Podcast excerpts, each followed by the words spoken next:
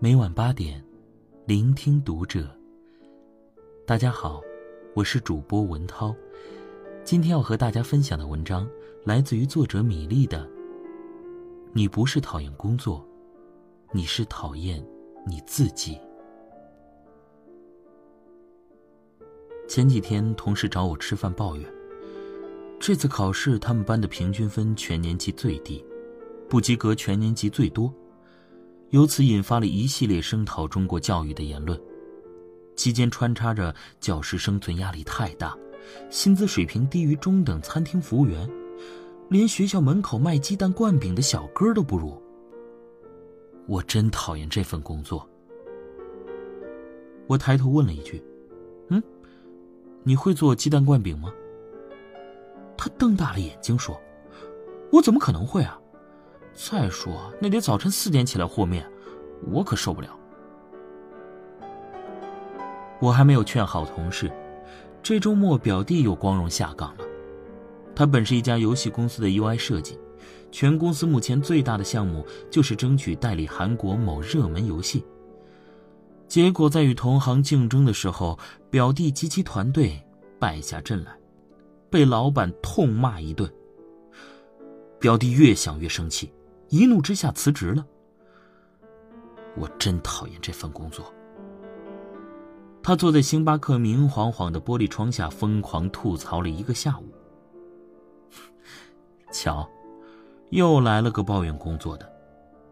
网上有无数的文章写到工作，什么谁的职场不委屈，最招人讨厌的十种职业，哪种工作不挨骂，层出不穷，屡见不鲜。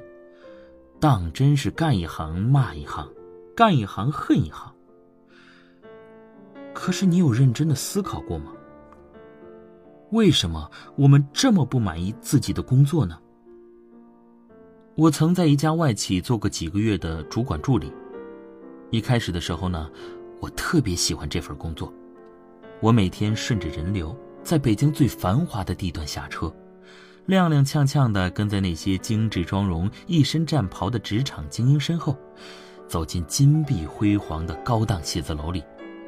那时候，我觉得这是我这辈子最喜欢的工作。可是没过多久，我就发现，外企不是学校，没人在意你的英语、计算机水平是不是全年级第一。尤其我们是最低档的主管助理，日常琐事一大堆，更多的是。看你待人接物和处理问题的能力。一开始吧，我还干得特别起劲儿，早来晚走，沉浸在新鲜和好奇里。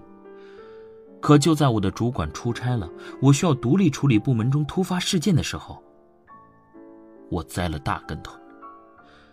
当时我们部门负责给相关客户免费赠送家电试用，我分好货单，联系好了运输部的司机。主管发来信息，特别嘱咐我把运送安装费做在这个月的公关费里，千万别让司机开口向客户索取。我知道姿势体大，就在送单子的时候，一字不落的写在了注意事项上，通知了运输部队长。中午吃完饭，还没有回到工位上，主管的电话就来了，他暴跳如雷的批评我，怎么这么大了做事没脑子。我听得一头雾水，实在想不起来我做错了什么。他说：“运输部队长非常生气我的措辞，什么叫千万别让司机开口？我们司机没这么不懂规矩。”我这才意识到自己还是太年轻，说话太不艺术。首先，我的职位是助理，遣词造句一定要符合自己的身份，把主管的话单纯的复制粘贴。肯定有越级之嫌。其次，司机确实辛苦，又要找人负责安装，若还不能收取费用，确实会心里很不舒服。而且千万别让和开口索要这几个字儿也着实透着命令和不信任，好像他们总是占用户便宜似的。可惜这是我的第一份工作。年轻的我太单纯幼稚了，还没学会审时度势、圆融周到。这件事的恶劣影响一直没有从我心底消除。我像霜打的茄子一样，每一次去运输部都还是尴尬的抬不起头。后来我发现，我越来越讨厌这份工作了。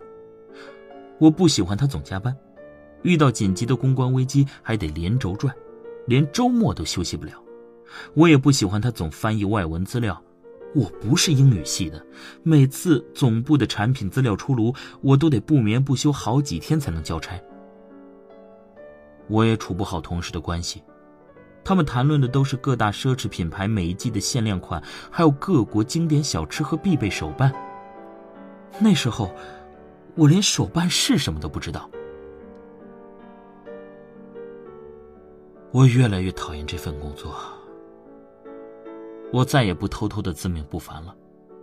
能进入这里真的很幸运，但能不能待得下去可不是靠运气。我最终还是和主管提出了辞职。他颇为意外，临走前还在说：“小姑娘，你挺踏实的呀，慢慢学嘛，谁也不是一开始就干得好的。”可我还是狼狈的走了。当时我的理由是我不喜欢那份工作。那份工作不适合我，外企饭碗不稳定。我心安理得的去当了更稳定的老师。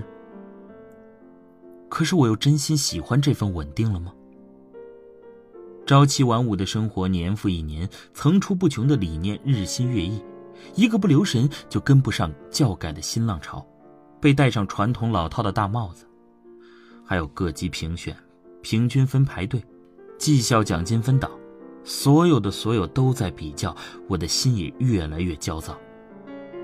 后来我又开始利用课余时间在网上写文章，一开始的时候几乎是横空出世，各大号纷纷转载，几个月的时间就有一二十篇十万加的热文网络流传，还幸运的成为了签约作者，有机会出版合集和读本。